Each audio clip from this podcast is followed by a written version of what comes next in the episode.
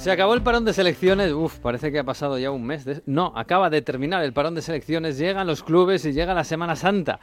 Ese periodo en el que el fútbol sigue como si no pasara nada y la vida no. La vida se va a la playa, se va al pueblo, se va de vacaciones o donde sea. Pero el fútbol sigue y nos deja una crisis en París, otra, una crisis en Londres, la misma, y una crisis en Nápoles, que está, bueno, igual no es crisis, pero de esto nadie se esperaba. En fin, bienvenidos al episodio 24 de Onda Fútbol. En Onda Cero, A ver cómo termina, casi nunca termina en gol, casi nunca termina en gol, casi nunca termina en gol. El Messi hasta el fondo, casi nunca termina en gol. ¡Gol! ¡Casi nunca termina en gol! Onda Fútbol. Fútbol Internacional con Miguel Venegas. Palla all'area di rigore, si gira Cassano, magico movimento, Balotelli, rete! Rete! David Villa darting through the middle. He's got it between the two, and he's won the game for Spain.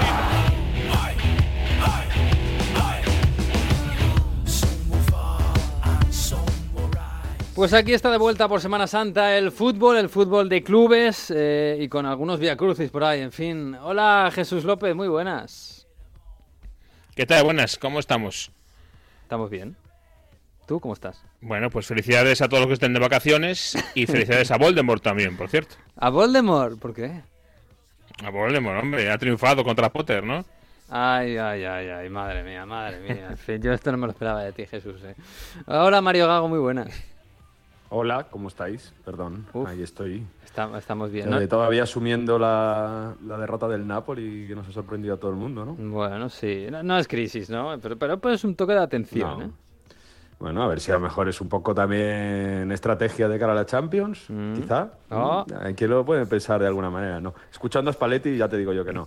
Pero bueno. No, no me lo creo. Estrategia de dejarse per- perder en Sí, casa, no sé yo. ¿eh? golear ahí a lo loco, ¿no? Hombre, con 16 puntos de ventaja. Ya, ya, ya, no sé, no, no, no te lo compro, ¿eh? En fin, hola Manu Terradillos, muy buenas, bonjour.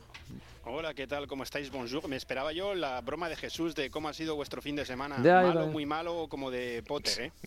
Sí, sí, el pobre... Estoy, estoy innovando, estoy innovando. O como de Todd Boehly, ¿no? No sé quién está en mejor momento, la verdad. Eh, pff, no sé. Jesús, que, no sé, ¿qué pasa? ¿Cuál es la estrategia del PSG, por cierto? La estrategia del PSG, pues esperar, eh, darle, ¿sabes?, con el dedo a la, mm, a la aguja del reloj para que avance rápido, rápido, rápido, rápido. Que, oye, que han perdido y que se han puesto Lens y, Marsella 6, ¿eh? Ya, ya, ya, Vamos ya. a ver si tenemos, ¿os imagináis? ¿Os Ya. imagináis? La verdad es que no, yo no me lo imagino, pero bueno, puede, puede ser. O sea, después de perder contra León en casa, dejándose llevar y tal. ¿Tú, tú o sea, hay gente en, en Francia que cree que la liga la puede ganar el Lens o en Marsella. No, no se lo creen, pero es que, es que los próximos partidos son el Niza, fuera, que hombre, no es el equipazo, pero es un equipo relativamente serio y desde que cambiaron de entrenador les va muy bien, de hecho es el único equipo francés en Europa, y luego Lens, que es el segundo. Entonces imagínate un tropiezo en Niza que no es descartable, aunque no es lo normal, y luego jugar contra el Lens eh, con solo tres puntos de ventaja. Ya, ya. Joder, fíjate que el, Lens, eh, o Lens, que está bien dicho así, hace tres años estaba en segunda. Eh, que- o sea, casi que me pagaría, iba a decir pagaría dinero, pero yo no pagaría dinero por estas cosas. Porque el Lens ganara la liga este año. Sería, sería una cosa tremenda. En fin, yo qué sé. Bueno, que esta semana, hoy Semana Santa, oye, en el Easter, ¿qué se hace por ahí? Contadnos. Habrá gente que se vaya a Inglaterra, a Italia o a Francia de vacaciones esta semana y, y dirá, bueno, ¿qué se puede hacer por ahí? No sé, Jesús. ¿En, en- en- en Inglaterra hay, hay vacaciones esta semana? Eh, bueno, en Inglaterra lo que pasa es que el- eh, los festivos son el viernes solo y luego el lunes. Ya. Entonces cambia un poco la cosa. Eh, eh, si alguien viene a Inglaterra que no busque procesiones, eso ya te lo voy contando. Pero sí, lo que sí puede hacer es buscar una jornada de Premier, que hay varios partidos de Premier entre semana, porque claro, eh, la reina, ya sabes. Ya. Sí, sí, sí. Entonces, mira, es un Everton Tottenham si estás por Liverpool, si estás eh, más al norte al Leeds juega con el Nottingham Forest, y si estás en Londres, pues el Chelsea Liverpool, ¿eh? el estreno del nuevo Chelsea contra Liverpool nada menos. Eso no estaría mal, ¿eh? Eh, No sé si va a haber entradas. No, es- no es fácil encontrar entradas para la Premier. Pero bueno, igual esta semana, yo qué No. sé, te encuentras alguna ofertilla por ahí o algo, algún hueco, no sé, o a lo mejor en segunda, no sé. Pues no es eh, mal plan ir a Inglaterra a ver el fútbol, aunque no es fácil. Em, en Francia, eh, Manu, que, que yo he estado en Francia en Semana Santa un par de veces y no está mal. Eh, no hay procesiones tampoco, claro. No, es un país muy laico, procesiones no hay, es el, el festivo es el, el lunes de Pascua, que este año es el, Ah. no es este lunes, es el siguiente. O sea, el viernes no es festivo en Francia. No, Ah. es el lunes de Pascua y luego lo que hay sí son vacaciones, pero lo que llaman aquí las vacances scolaires, las vacaciones de los escolares, que a diferencia, por ejemplo, de, de España, aquí lo que hay, en vez de haber un bloque tan grande como en verano, en Navidades, es que cada seis semanas, pues hay dos semanas de vacaciones o diez días más o menos. Entonces caen por ahí y la gente, pues eh, este año no, porque ha hecho más calor, pero bueno, igual alguno apuraba para hacer su último viaje de esquí y esas cosas. Ah, no está mal, no está mal. Yo estuve en una Semana Santa en, en, en, en Mont Saint-Michel y en, en, en Loira.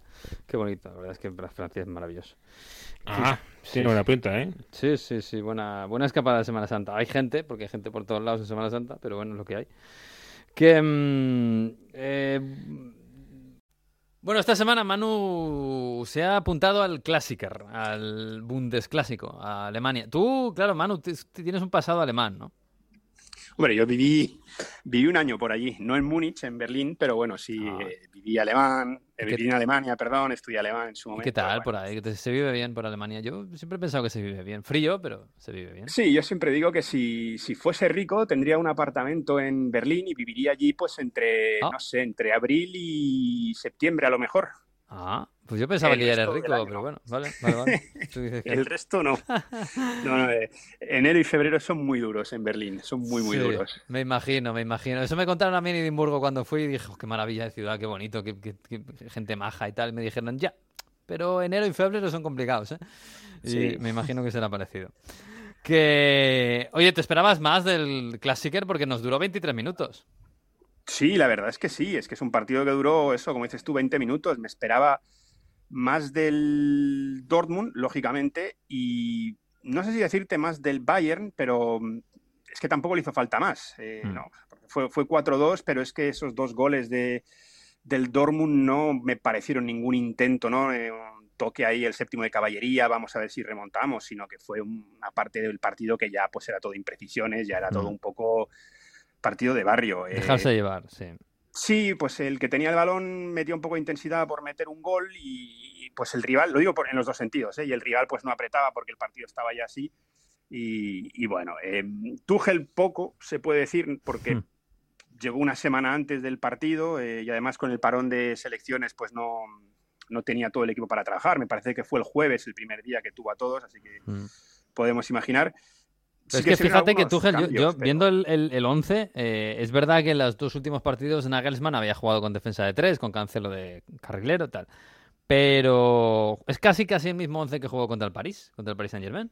Sí. Quitando Pavar, que no sé si jugó ahí Cancelo, no sé quién jugó de la. Stanisic jugó en el partido de vuelta.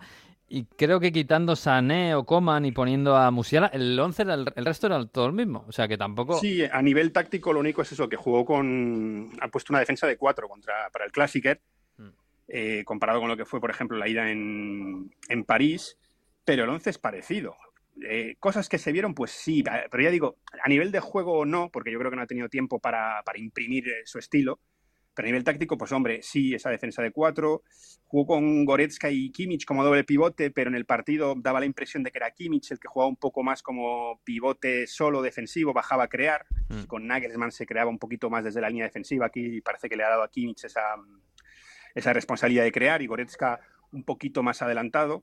Eh, pero bueno, en zona defensiva también. Y luego, pues, eh, Kingsley Coman, eh, pues jugando por la izquierda, entrando por la izquierda en vez de, por ejemplo, como lo hacía o lo hizo por la derecha en París. Mm. Eh, con una especie de 4-2-3-1 con, con los extremos eh, cambiados, por así decirlo, ¿no? En lugar de tener a, a Kingsley Coman como carrilero y Alfonso Davis por la izquierda, pues lo que hizo fue poner a Coman por la izquierda, a, a Sané por la derecha y a Müller de media punta, pues eh, pequeños apuntes tácticos que se pueden ir viendo, pero yo creo que habrá que esperar para ver al, el- al, PS, al PSG, a decir, ya me puede, al, al, al Dortmund, al Dortmund de Tuchel porque no ha tenido tiempo para trabajar.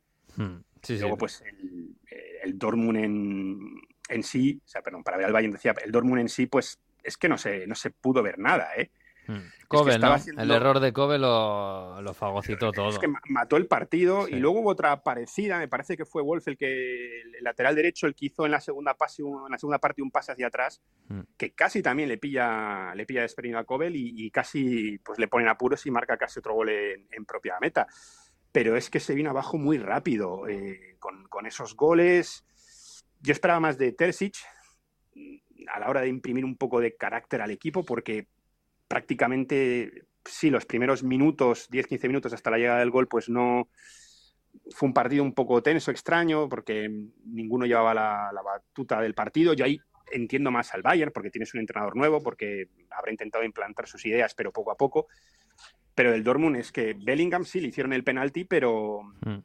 pero transparente totalmente y estaba pues justo antes del programa repasando también un poco el 11, ¿no? Para ver ya un poco más de tiempo, ¿no? A, ver con qué te quedas. Y dices, es que casi Wolf, el lateral derecho, es al que más vi, porque Kahn tuvo presencia, pero tampoco tanta, y luego Bellingham totalmente transparente, Royce también, Alert también. Mm, me esperaba mucho más del Dortmund en ese sentido. Sí, yo quizás los primeros minutos fueron... El partido duró poquísimo. El error de Kobe lo, cambió todo. Y, ojo, porque la primera ocasión la tuvo Royce, eh, que la salvó muy bien de Ligt. Y bueno, sí, esto es lo de siempre. Podría haber cambiado el partido, podría haber sido otra historia. Pero la historia esta me suena mucho. ¿eh? eh llegamos con los dos equipos grandes de Alemania muy justos, muy igualados. Incluso el Dortmund por encima. Y llega esto, llega el Bayern y y arrasa con todo. Este Tuchel, este Nagelsmann, este Flick, este quien esté. En fin. Sí, soy, el Bayern y mi trabajo es ganar. Lo que pasa es que ni siquiera, ya de un punto de vista para el espectador, ni siquiera vimos rastro de, esa máquina, ¿no? Como la que, la que goleó al Barcelona, Un mm. equipo que te aplasta, que te pasa por encima. O, en, Champions, eh, un equipo que sabe lo que tiene que hacer. Que no tiene, no tiene a Lewandowski, pero que es un equipo que sabe lo que tiene que hacer. Es que no le hizo falta ni eso. Eh, simplemente con jugar, con, tener el balón, aprovechar los errores rivales.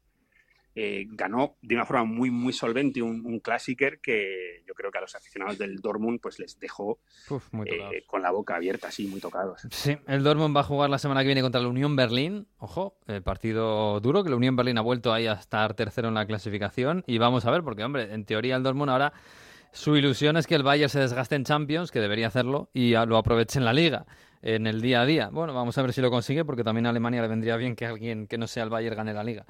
Pero el Bayern la Champions eh, y va a jugar contra el City. Ahí quiero ver a Tuchel. Ahí queremos ver a Tuchel todos, incluido Oliver Kahn, que es el que ha echado a Nagelsmann para mm, bueno para ser un equipo excelente, que se supone que es lo que trae Tuchel. Claro, es que el, partido del sábado no, no sirve para no sirve para, poner nota, no sirve para ver los cambios. Eh, Salihamidzic, Khan pueden decir lo que quieran. Eh, y este sí que va a ser un partido duro contra el City. No sé si el equipo más en forma de Europa, posiblemente, hmm. y si no, pues top 3 de los más en forma, eso sí que no me lo puede discutir nadie.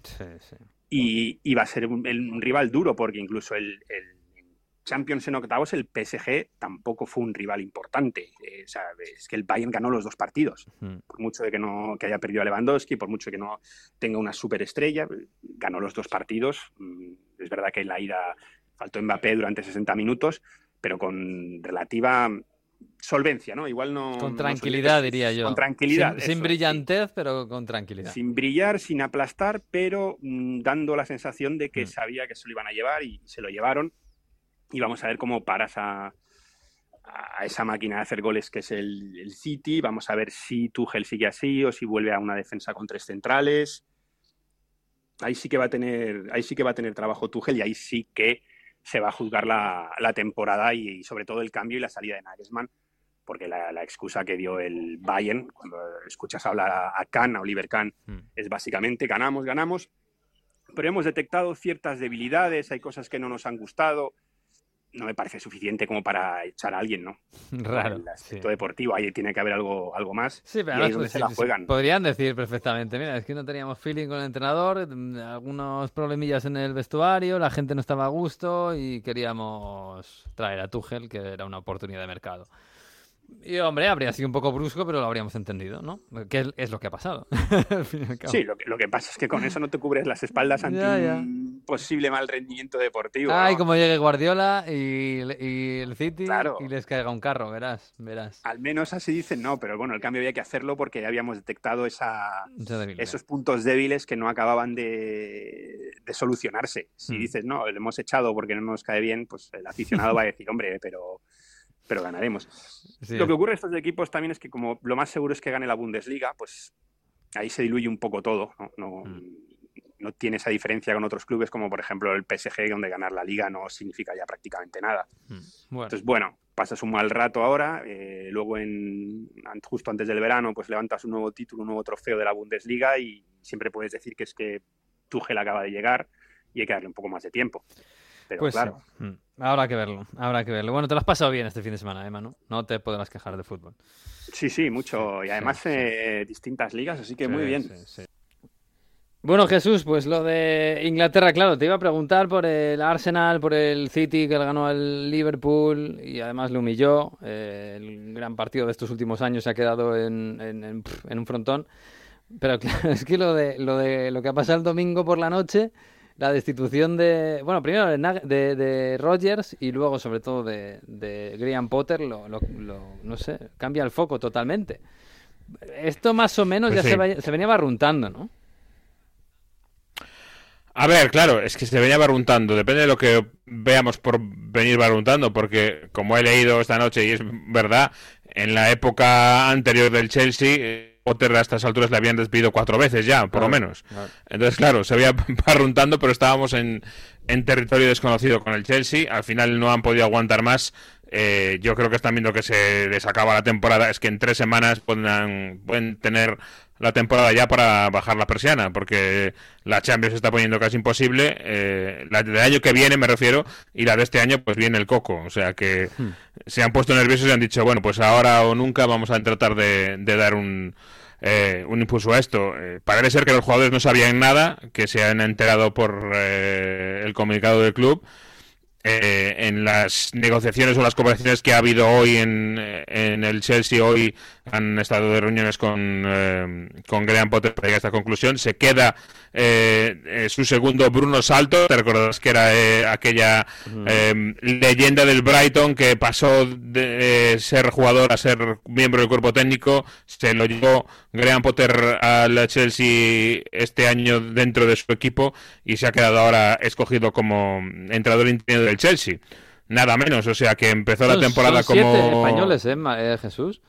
Son siete entrenadores españoles, ¿eh? Hasta, es verdad que, bueno, que Bruno es Sí. interino, los demás no, pero Bruno sí, pero Y- ahora mismo son siete, ¿eh? Bueno, llegó, llegó Rubén Sellés también como interino, que, que ya no lo es, y Bruno es interino también, pero es verdad que eh, eh, me parece tremendo, ¿no? Que de 20, 13, sea, eh, 7, perdón, sean españoles, es un dato... Y aparte, muchos de ellos, eh, claro, porque está Lopetegui, eh, está Pep, eh, está Emery, que son los que tienen, digamos, una trayectoria más allá, pero Rubén Sellés, a Bruno Saltor, en España no los hemos, no los hemos visto apenas eh, entrenar en, en la élite, con lo cual, eh, no solo eso, sino que además es, es cantera de entrenadores españoles que no conocíamos en España, ¿eh? Sí. O sea, es una cosa muy, muy curiosa. Sí, sí, bueno, un poco siguiendo la estela de, de Roberto Martínez. Eh, acaba su carrera por allí, se hace entrenador allí. Es verdad que un, bueno, un camino diferente y Roberto Martínez se lo ha ido currando poco a poco. Pero bueno, oye, a ver qué tal le va a Bruno Saltor, que según lo que venimos escuchando, es verdad que con el Chelsea ya no te puedes fiar. Pero que a lo mejor es el entrenador del partido contra el Madrid, más allá de que estén hablando con Nagelsmann o con quien sea. Sí, digamos que de cara afuera el Chelsea dice que va a, que no hay prisa y que va a, mm, a hacer un proceso exhaustivo para identificar el hombre para encabezar su nuevo proyecto o su proyecto. Eso de puertas para afuera. Eh, sabemos para adentro que lo de Nagelsmann eh, está caliente, que es el preferiti, eh, como si fuera un papa, y que es lo más probable es que es- esté Nagelsmann. ¿Va a querer el eh, Nagelsmann coger un equipo ahora inmediatamente? Al Tottenham le dijo que no. Pero eh, a ver si le llama al Chelsea qué pasa. Eh, desde luego que hay relación incluso con, con la cúpula nueva del Chelsea, lo sabemos y por tanto, pues no sé, eh, habrá que esperar eh, próximas horas. La noticia que hay, lo que sale del Chelsea ahora mismo es que no hay prisa y que ahí está Bruno Salto. Y en Madrid queda una semana y poco, o sea que Es que, claro, la sensación que tengo yo es, bueno, no hay prisa eh, en, en los despachos, pero en el césped hay mucha prisa, porque el, el martes Sí. Chelsea-Liverpool, con, la, con- bueno, con Europa como está, que está fatal para el Chelsea, para el Liverpool también, pero sobre todo para el Chelsea, y luego la semana, dentro de 10 días el Madrid. Y además la- lo del Madrid va a ser muy inmediato, porque la- el partido de vuelta también eh, es poco después. Yo no sé, esto de no tenemos prisa, pues serán pensando en un nuevo proyecto, pero, pero el césped sí tiene prisa, ¿eh? Sí, sí, no, desde luego. El día 18 de abril esta- eh, pues se acaba la eliminatoria, se resuelve. Claro. Estamos a día 3. O sea que sí, sí, eh, está claro que la cosa va rápido. Pues a ver, a ver qué es lo que hacen. Ya te digo que de momento lo que dicen es eso. Eh, También decían que eh, que em, Graham Potter era el hombre para eh, su proyecto para muchos años. Tenía cinco años de contrato Potter, ¿eh?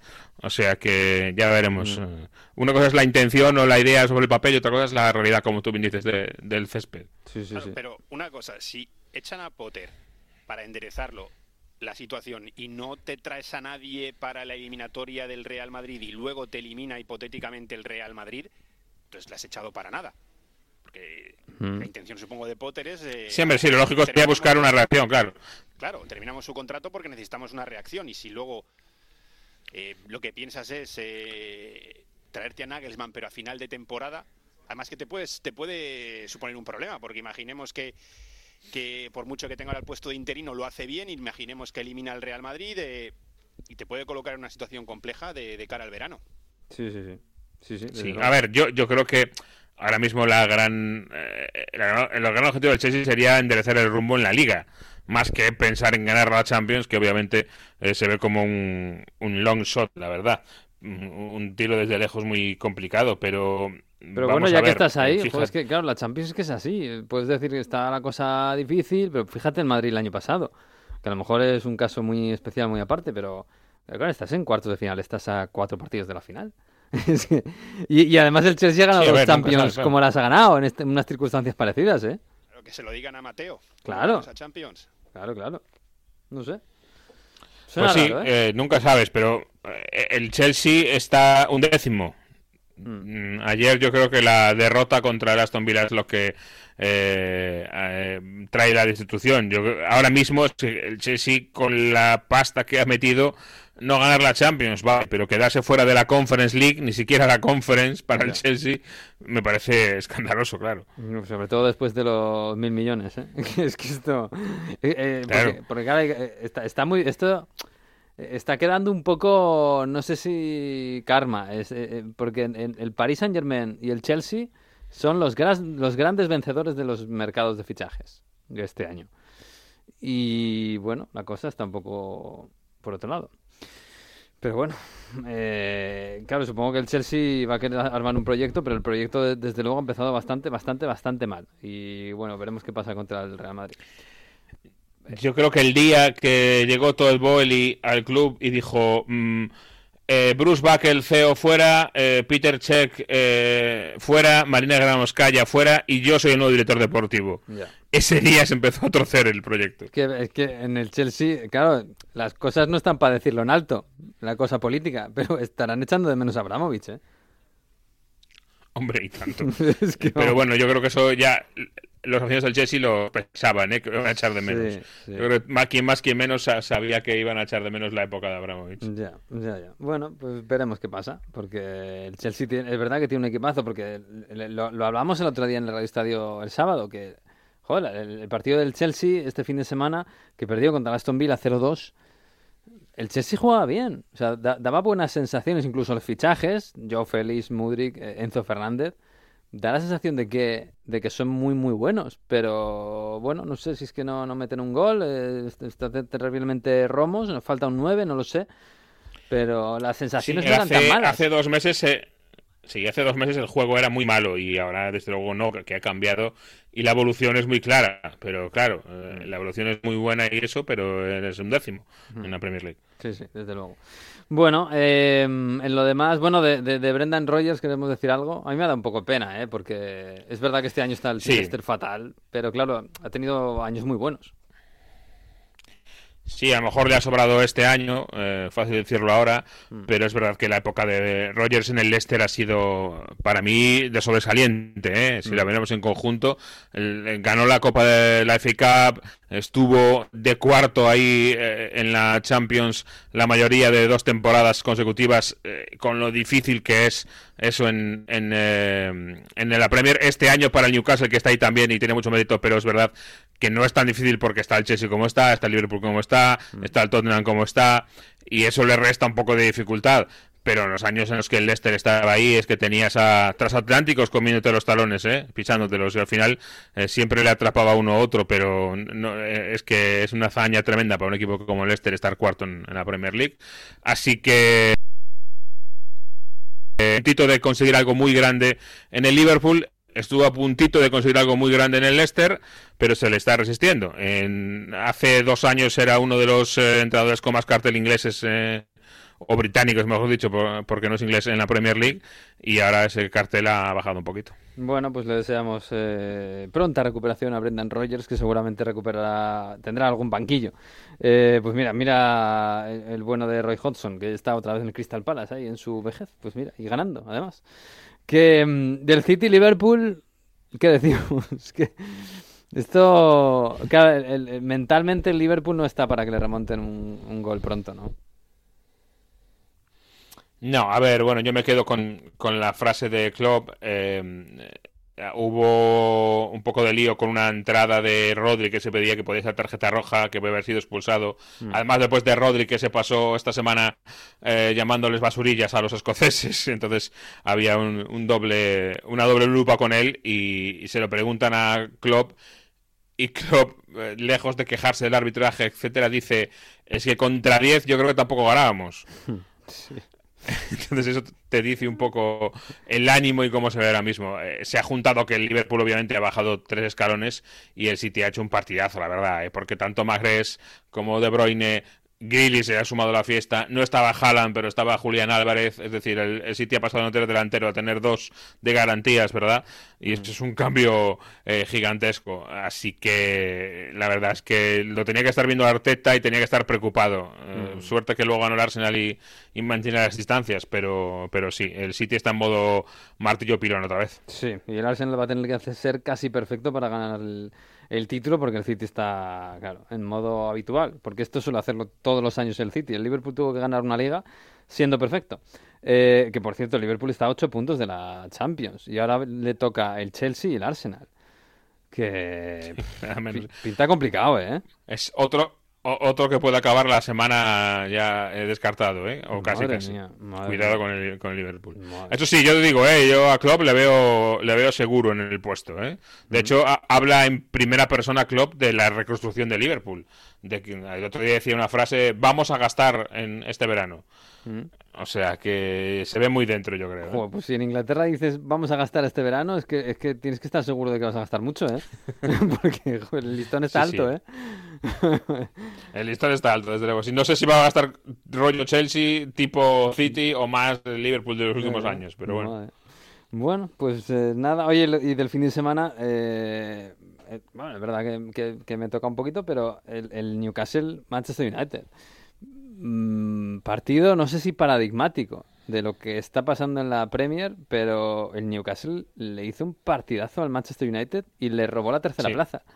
Eh, cuidado, eh, que, que, esta gente aún no tiene estrellas y lo está haciendo muy bien, ¿eh? Sí, ese es lo, más llamativo, ¿no? Que mm, obviamente sí se, ha gastado dinero mucho más de lo que hacían antes con Mike Ashley, que no gastaban casi ni en, ni en aguas. Pero que le pregunten a Rafa Benítez y te contará un par de cosas.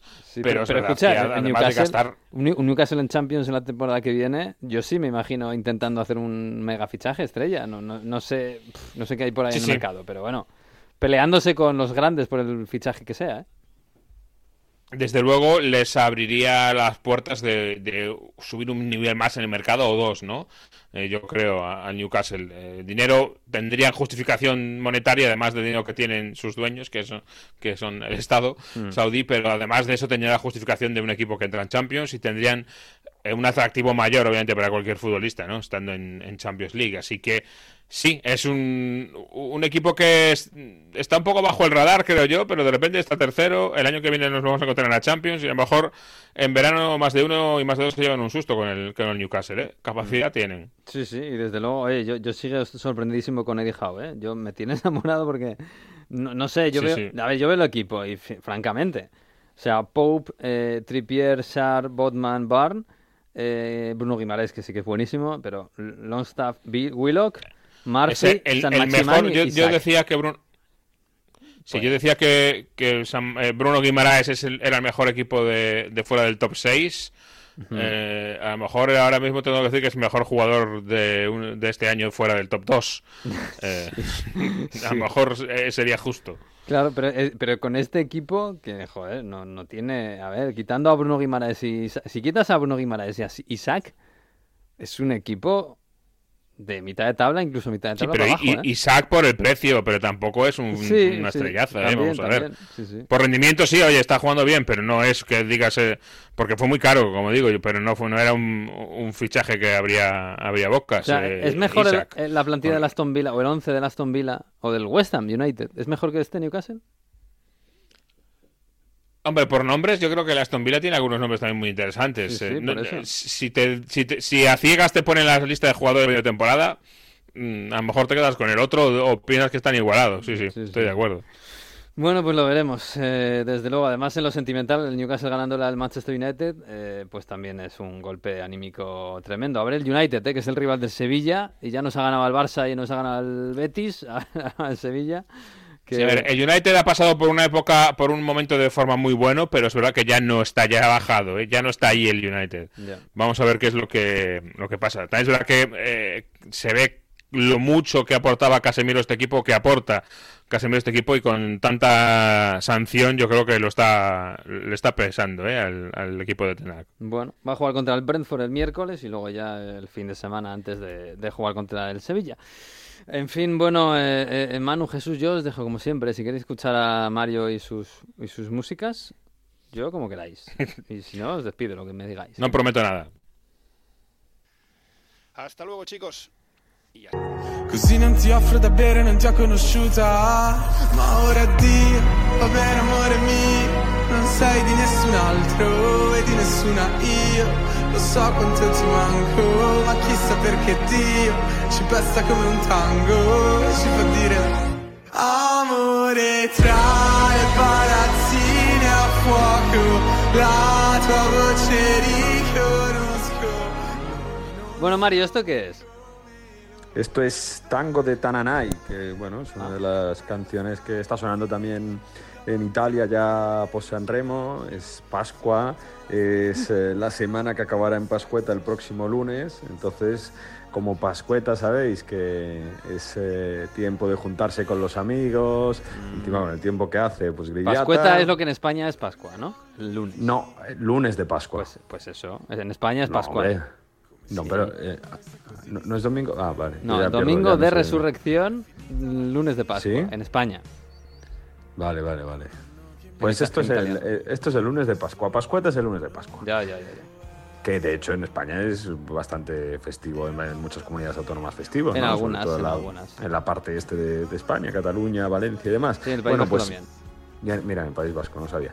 Pues se aprovecha siempre para estar con los amigos, grillata, barbacoa, se hace buen tiempo y se pone música de fondo. Así que bueno, esta es una de las canciones que va a sonar en esta Pascueta, Tango Taranay. Non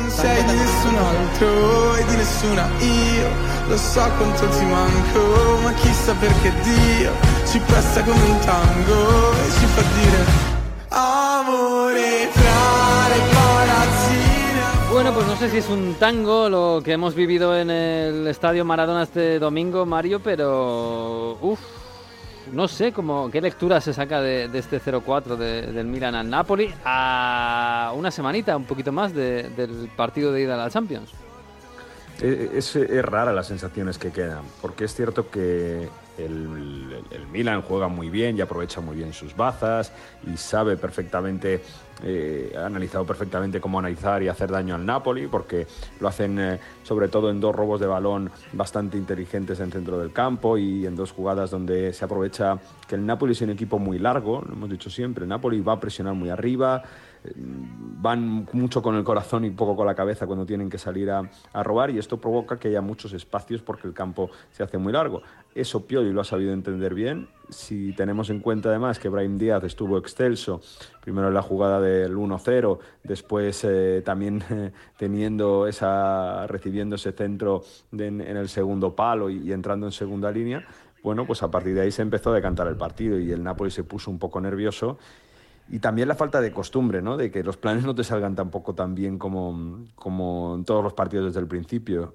Yo creo que primero la, la, parte táctica que Pioli estuvo muy inteligente, la parte de, mental de que el Napoli no se esperaba un Milan, digamos, tan, tan, tan fuerte físicamente y, tan inteligente, e intentar remontar, ¿no? Vamos a ver porque es la primera gran derrota de la temporada del Napoli, había perdido otros dos partidos, había perdido contra el Inter justo después del Mundial y había perdido en casa contra la Lazio pero tanto como esto, no. Y, y, Spalletti ha lanzado la voz de alarma, claro. Eh, porque lo de Osimen, hombre, no se puede explicar esto por la ausencia de Osimen, que ya había, ya había faltado eh, durante un tiempo esta temporada por lesión. Eh, que por cierto, Osimen yo no sé si va a llegar al partido de Champions. Es seria duda para el partido de, la, de ida en San Siro. El de la semana siguiente. Mm. Estamos esta semana hay Copa Italia, pues la semana siguiente es la ida de, de Champions League. ¿Y el sustituto juega... va a seguir siendo Simeone o, mm. o, Raspadori? Es verdad que Simeone se ha mostrado muy voluntarioso y las primeras oportunidades del partido son suyas. Y Simeone, cuando no estuvo Simeone en Champions, fue muy determinante. Y de hecho, Giovanni marca el gol que hace que el Napoli gane en San Siro en este mismo partido de la primera vuelta, en el, en, en el Milan-Napoli de, de San Siro. Pero mm, es cierto que Osimen tiene primero la habilidad de que últimamente salta, pega unos saltos tremendos y que está rematando absolutamente todo.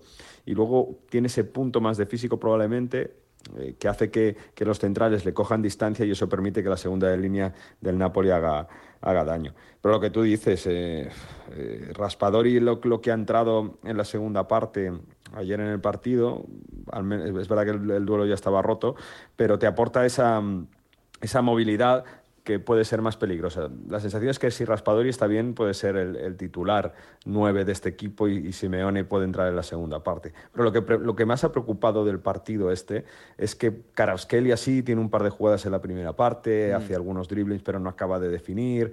En el centro del campo Lobotka no ha sido el termómetro que ha sido otras veces. Uh, Zielinski pierde un balón clave para el uh, 0-3 que se lo lleva a Tonali bueno, ha sido un poco como un Napoli bajo, bajo tono, ¿no? Y, sí. y esto... los defensas, ¿eh? Que el gol de Salmakers entrando como, como Pedro por su casa, por la defensa sí. es rarísimo también. Y Ramani en el de Leao, mm. eh, Kim, que es un hombre que está en todos los sitios, que siempre aparece, no ha aparecido. Hay que también tener en cuenta si haya habido gente que con el parón de selecciones y, y empezar el mes de abril, que ya hemos dicho que las calles están celebrando el tercer escudeto y la gente quiere que el escudeto se celebre a finales de abril, el veintipico contra la Juve, pues a lo mejor alguna se ha dejado llevar. Yo os bromeaba al principio del partido de un poco estrategia. No, obviamente no, pero sí que da la sensación de que no había la concentración del Napoli de toda la temporada. Bueno, pues ahí está el Napoli líder que va a seguir siéndolo y va a ganar la liga, por supuesto. El Milan que se 16 mete... 16 puntos sobre la Lazio, ¿eh? Sí, claro, eso te iba a decir, que Lazio y Roma. Bueno, la Lazio es el mejor después del Napoli, que es mucho decir esta temporada. Se habla poco ¿eh? de la Lazio de, de Sarri, pero está haciendo una gran temporada.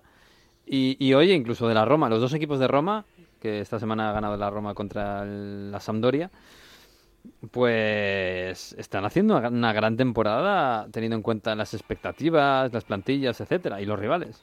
Y teniendo en cuenta que Chiro Inmóvil para, para el amigo para el amigo Sarri no está siendo no, lo está teniendo muchísimo no o sea que está mm. siendo un hándicap bastante bastante grande pero eh, la Lazio ha pasado de ser mucho más irregular en Europa, donde ha caído en Europa League ha caído en Conference League, y se está dejando muchos menos puntos en eh, partidos donde el año pasado se dejaban en Serie A, en campeonato. Por tanto, eso le está permitiendo estando ahí. Y luego la Roma un poco lo mismo, se ha vuelto mucho más madura, sabe madurar los partidos, tiene a Paulo Dybala, que eso también te hace esa, eh, ese, ese factor clave. Pero aquí hay, lo seguimos diciendo cada jornada, si quitamos, si devolvemos los 15 puntos que, que hay de sanción a la Juve, el segundo ahora mismo de Serie A y además eh, claramente sería el amigo Max Allegri, que muchos ya le estábamos dando por sentenciado, por finalizada su, su andadura en la Juve pero entre el cambio de directiva y este nuevo rumbo que ha unido a muchos, dicen que está incluso convenciendo a Rabiot para que se quede, pues tiene pinta que la Juve va a tener un que Allegri en la nueva Juve va a tener un rol de manager, o sea, a lo inglés. Hemos pasado de despedirlo a darle la, las llaves de la casa, ¿eh? Bueno, al final el, el modelo Allegri, que es el de no recibir gol y al final de alguna manera tiene jugadores dentro de la plantilla que, que, pueden encontrar la ocasión clave, aunque sea Moisken, silbado por muchos de, del banquillo, pero claro, si te dan un balón, Locatelli te encuentra dentro del área, en un balón dividido, en un balón interno, ¿no? un balón filtrado y la defensa del Verona no está bien, pues al final así llega, llega el gol. Ojo con la Juve, que está viva en dos competiciones, que juega semifinales de Copa Italia esta semana contra un Inter en crisis, puede meter la final de Copa Italia tranquilamente, no pasaría nada. Y es verdad que en Europa League tiene un camino un poco más complicado porque juega contra el Sporting, que viene de eliminar al Arsenal, y se encontraría con el Manchester United en semifinales. Pero ojo con el corto muso alegriano, a ver que, cómo acaba la temporada, que está en muy buena forma y, sobre todo a pesar de lesiones de Chiesa otra vez, de que Pogba no aparece, todo lo que queráis, pero ahí está, sumando victorias sin recibir gol. Un resistente, sí señor, Alegri en la Juventus. En fin, de la crisis de la, del Inter seguimos hablando otra, otra semana mejor, yo creo. Pero una cosa muy rápida mm. y es que ya hemos dicho cuánto está temblando. En Italia se dice Inzaghi trema, Inzaghi sul filo, Inzaghi, Inzaghi en el hilo. Estas son las portadas de este fin de semana y, y de este lunes en, en, Italia sobre Simón Inzaghi. Tiene tres partidos mm. para sobrevivir Simón Inzaghi. Benfica, Salernitana y Juventus en Copa Italia. Vamos a ver, yo cuando Inzaghi que esté atento a lo que ha pasado ahí en, el, eh, en la parte azul de Londres, ¿no? En, mm. en, el barrio rico de Londres, en el barrio, en, en el norte de Londres con Tottenham, porque eh, como no mejore en estas próximas dos semanas, es probable que Simón Inzaghi no acabe al frente del Inter. Pues sería lo lógico, teniendo en cuenta la temporada. Ahora también es verdad que el Inter todavía puede ser campeón de Copa y campeón de Europa. Entonces, claro, todo cambia. Pero y bueno. sería matemáticamente. ¿eh? Bueno, sería... Es el único equipo que por opciones reales, o sea, opciones eh, posibles, puede conseguir el triplete en ya, Italia. Bueno, sí, Hay pero... más por Europa, no, no, pero bueno, el Real Madrid también puede conseguir el, el, triplete. Ya, pero lo cual es que tendría que remontar mucho. mucho. Pero esto siempre se dice, ¿no? En tres competiciones vivas hasta el mes de abril. Esto siempre lo decía mucho Alegri. Hay que estar en las competiciones hasta primavera, mm. que eso da estímulos y la gente se piensa que las cosas no están tan mal. Ah, eso lo decía Luis Aragonés. En fin, nos vamos a marchar.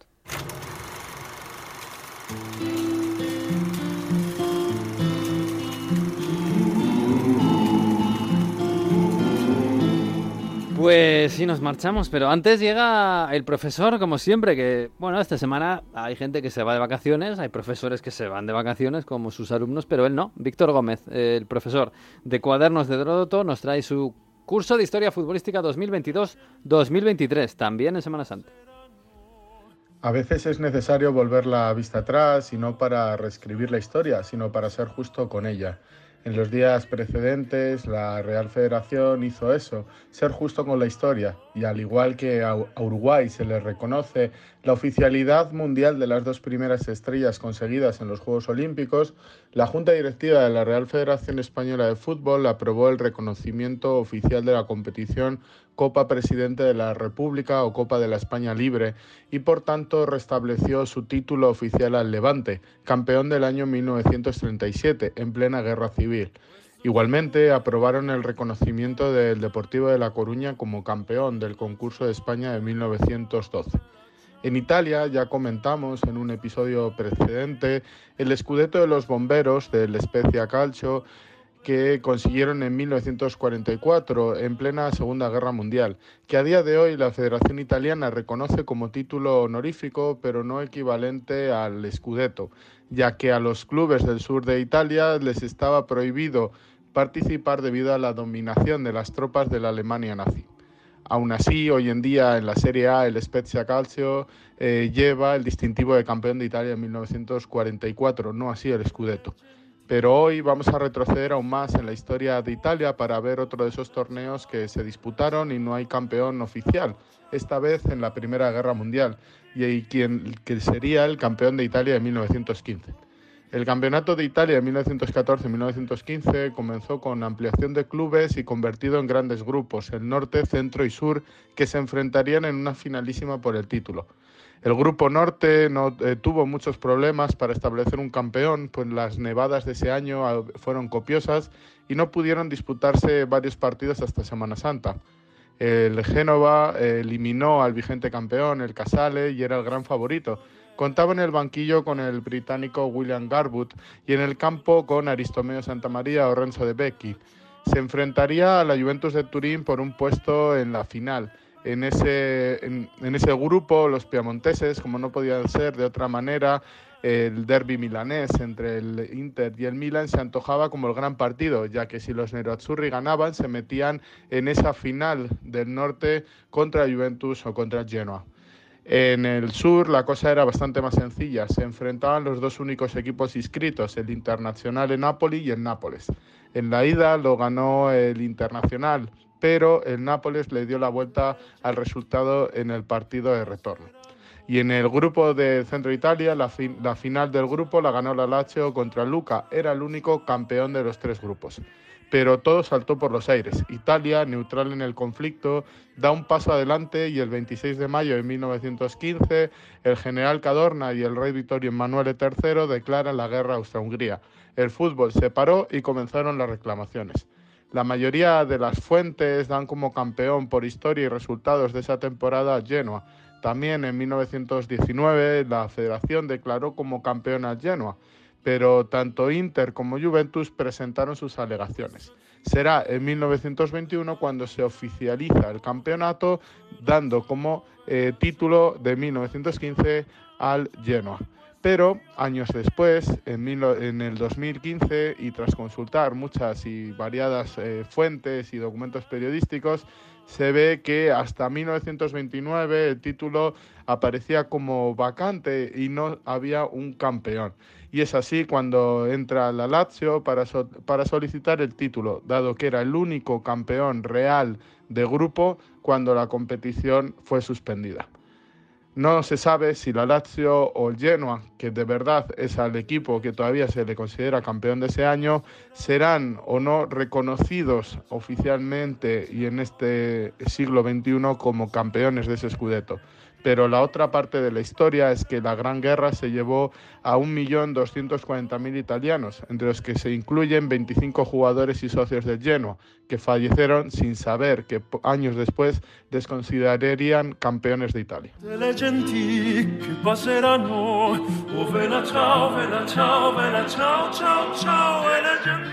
Pues sí, pues así nos vamos, chicos, que no, sé, tenéis planes, ¿no? Para Semana Santa, ¿no? Hay, hay de todo. Algo habrá que hacer, ¿no? Sí, a ir a Madrid a ver qué pasa. ¿Ah, sí? En Madrid, en Italia no hay mucha procesión, solo en la Puglia, solo... Ah, en la Puglia, ahí, en, en, Sicilia se lleva una, la Madonna ahí, se hace un poco romería, se hacen muchas romerías en Italia, en el sur de Italia, ah. pero no tiene nada que ver con las procesiones de, sobre todo primero de Valladolid, que voy a estar en esa primera parte, y luego la, en Madrid también, eh, bueno, hay menos que en, que en, Valladolid, pero también hay procesión. Anda, o sea, que te vas a fumar ahí en la, super, la Copa Italia, ¿eh? Madre mía, madre mía. Tú, Jesús, vas a estar al pie del cañón, ¿no? Con la Premier ahí a tope, pues... Hombre, claro, por supuesto.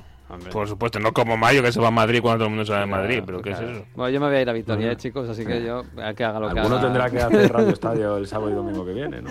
Sí, alguien tendrá que hacerlo, sí, sí, alguien tendrá que hacerlo. Bueno, de- Sí. de, de lo del lunes que viene será. ya, ya hablaremos internamente, que no sé cómo lo haremos, pero ya lo haremos. Ah, Sobrevivimos, somos unos supervivientes de programa. Resistentes, sí señor, resilientes. Si, si la gente supiese cómo hacemos el programa, muchas Ay, veces, la gente desde qué sitios. Ay, ay, ay. Bueno, chicos, que cuidaos, ¿eh? Y disfrutad si podéis. Igualmente. Chao, chao, Abrazo fuerte. Y nosotros... abrazo. Adiós, adiós. Y nosotros volvemos la semana que viene, creo que volvemos, eh, con el capítulo, el episodio ya 25. Nosotros sí, Miguel Venegas, ya veremos si vuelve o no. Ya veremos, ya veremos. Con el 25 volverá.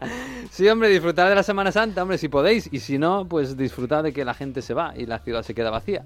Y del fútbol, que no para. Y adiós.